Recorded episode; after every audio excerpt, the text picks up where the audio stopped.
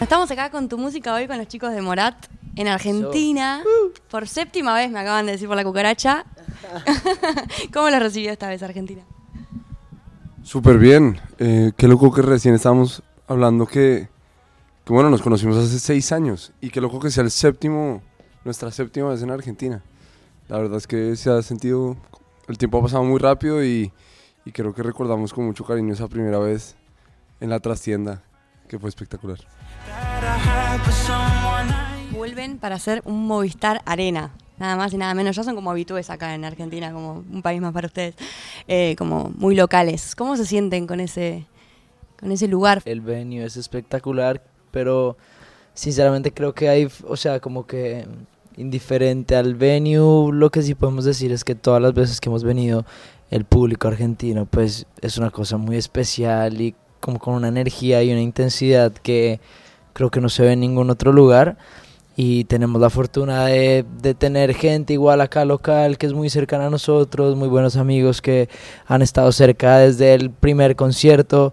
Entonces como que todo se ha sentido muy orgánico, o sea, suena mucho cuando uno dice hace 6, 7 años fue la trastienda, pero pues entre medio ha habido un Rex, un Metropolitan, otro Ópera, un Luna Park, o sea, como que ha habido como un proceso que siento que todos nos hemos disfrutado mucho y, y como te digo, como poder volver a Argentina, que nos reciba gente de acá, que nos lleven a dar un paseo, que puedan ir también con nosotros al concierto, como que hace que pues el cariño que le tengamos a Argentina sea muy especial y que esta noche sin duda, eh, además pues con, con una segunda pasada si ayer fuera hoy por, por Buenos Aires, pues hace que estemos muy emocionados por todo lo que se viene hoy. Qué bueno, qué bueno. Nosotros estamos muy contentos de tenernos acá. Y como decías vos, tiene mucha historia acá en Argentina, en lugares, con distintos artistas también. ¿Tienen alguna un recuerdo, algún, alguna cosa linda que se acuerden particularmente de Argentina, de algún artista, de algún momento? Yo tengo un recuerdo muy especial y es la primera vez que vinimos a Argentina a tocar en el Luna Park. Eh, justo coincidimos con Sabina. Y me acuerdo que el día antes de nuestro concierto era el concierto de Sabina y fuimos al concierto de Sabina y pues Sabina nombra el Luna Park en un montón de canciones y yo desde chiquito que lo llevo escuchando siempre he tenido como el Luna Park muy presente. Entonces fue como perfecto que la primera vez que, que, que digamos que tuvimos la oportunidad de tocar haya coincidido con un concierto de Sabina y la noche siguiente en nuestro concierto eh, me acuerdo que estrenamos una canción que, que pues solemos cantar, Villa suele cantar eh, solo en Argentina, es como una especie de tradición que hemos ido instaurando con los años. Y esa noche fue, creo que la primera vez que, que se cantó. Y, y lo recuerdo con mucho cariño.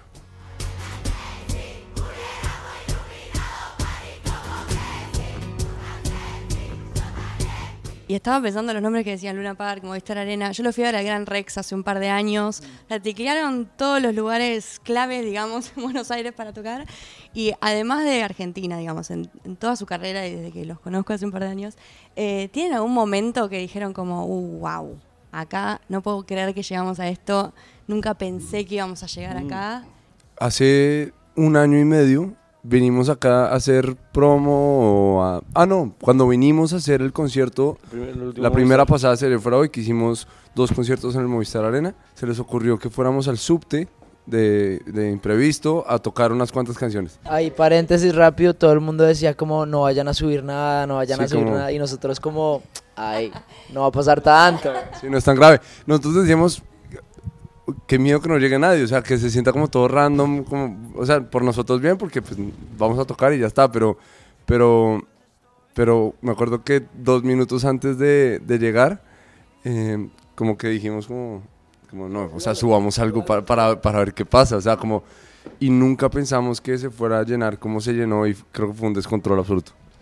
Fue, espectacular. La gente, de hecho ahí salieron varios videos que probablemente ustedes eh, tienen, pero salieron varios videos y la gente estaba enloquecida en el mejor sentido y fue increíble. Pero dicho esto, para mí también, volviendo al Luna, lo mítico que es el sitio, independientemente de que haya recintos más grandes y toda la historia que tiene Luna, no hay, mejor dicho, no hay un lugar igual.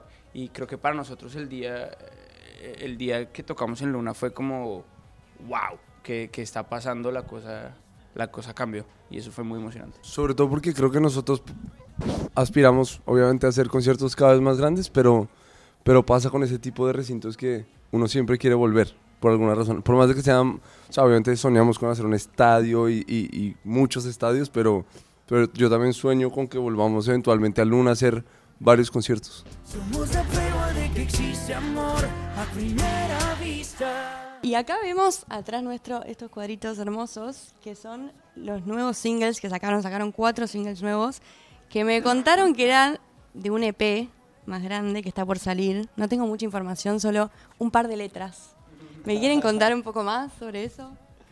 Bueno, pues es, es como una nueva época de música, ¿sabes? Como que queríamos darle, queríamos darle a la gente como un envión de varias canciones, digamos, que no estuvieran como metidas dentro de un, de un disco, ¿sabes? También porque la, la idea es que estamos ahorita empezando a anunciar una gira muy grande el próximo año y queremos como mostrar a la gente que esta gira pues hay un montón de cosas extra, además de lo que ya vieron en Si Ayer Fuera Hoy.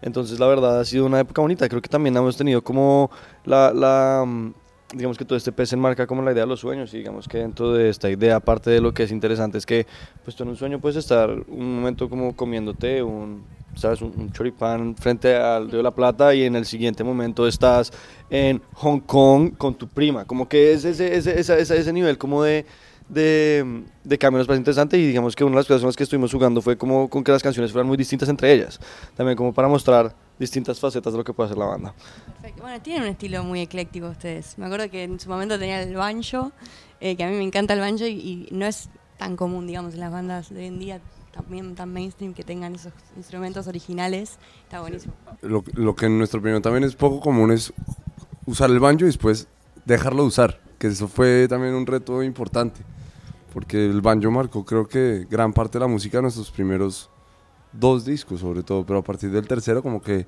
lo fuimos dejando y reemplazando por, por, por otro tipo de instrumentos. Yo quería agregar una cosa a lo que dijo Simón y es, en el pasado nos pasó con nuestro segundo disco y con el primero, el tercero fue raro porque fue como en la pandemia, eh, no- nos pasa que terminamos el disco, empezamos a girar, pero entre disco y disco siempre se enciende como la, la necesidad y la presión por sacar música nueva. Y, en- y en- y hemos hecho cosas como hacer versiones extendidas de los discos, sacar balas perdidas con, con cinco canciones más o cuatro canciones más. Pero en el caso de Si ayer fuera hoy, lo pensamos y dijimos, podemos hacer una versión extendida, pero, pero queríamos tintar la música de, de una manera mucho más evidente como una transición. Porque si nos pasaba que las canciones que hacíamos al final de los discos tenían casi que más del- de lo que iba a ser el disco siguiente que, que- que lo que fue el disco anterior. Entonces, de esta manera, con, con el EP y con, y con el concepto, eh, la idea es un poco darle a entender a la gente que, que es una transición. Simplemente creo que también es un momento cool para decirle a la gente que, que además parte de la razón de ser de este proyecto que estamos armando es la justificación de algo más grande que se viene después. Y, y no podemos dar muchos más detalles, pero, pero sí es cierto que para nosotros este, este proyecto es muy importante porque, porque es el comienzo de muchas cosas que están a punto de pasar. Una de las cosas que está por pasar es la gira gigante que están teniendo y que tienen la cuarta gira por Estados Unidos y esta vez la más grande. ¿Cómo se sienten con eso? Tremendo. No, es muy loco, es muy loco. Siento que ahora que tú mencionas como todas estas cosas, como que se hace más evidente que en una verdad están pasando cosas muy lindas y siento que es muy emocionante porque es, si bien obviamente esto también es gracias a toda la gente que nos oye y para la gente que nos oye, como que siento que también estamos en un momento muy interesante de los cuatro en el que cada vez como que se perfila, pues como el perfil de cada uno en cuanto a quién hace qué, quién se encarga de qué, cómo operamos, cómo funcionamos, cómo convivimos. eh, y cuando eso se acompaña pues de noticias tan lindas como estas, pues hace que todo sea muy emocionante. Los Estados Unidos es muy mágico porque siento que es como el formato de gira que uno creció viendo en las películas, como estar en un bus con tus amigos un mes. eh, y sin duda esta es la gira más grande que hemos hecho, que vamos a haber hecho hasta el momento. Y como que sube el tamaño de los venues, sube el tamaño de los buses, la cantidad de gente. eh, entonces pues nos emociona mucho porque la verdad nos disfrutamos mucho girar con nuestra gente, entre nosotros cuatro, con nuestro equipo.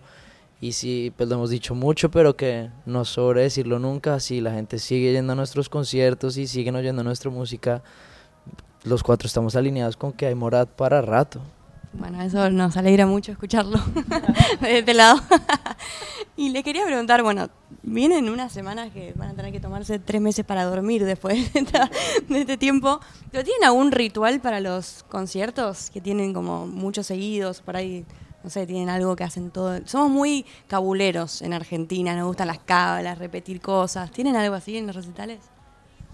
Más o menos, o sea, tenemos como, nosotros somos poco supersticiosos, pero digamos que sí tenemos como media hora previa al concierto en el que estamos solamente nosotros cuatro y, y pues la banda, ¿sabes? En la que sí estamos como repasando el show, como organizándonos, calentando, estirando. Yo siento que si bien no es, digamos que supersticioso, sí es como algo que hacemos hace- siempre antes de todos los conciertos, como que sí, sí sería raro no hacerlo. Yo no sé bien. Y por último, para este P, sorpresa misterioso, eh, ¿hay fecha? Antes de que se acabe el año. Ah, bueno, poqui- falta poquito. Grillos. Eh, Bueno, bien. Gracias, chicos, por, por la entrevista, por venir. Vuelvan siempre. Creo que lo digo por todos los fans argentinos. Siempre son más que bienvenidos acá. Así que los vamos a estar siguiendo minuto a minuto. Y gracias a tu música hoy. pues a toda la gente de tu música hoy, acá Morat, gracias por siempre recibirnos de esta manera tan linda en Argentina. Bye.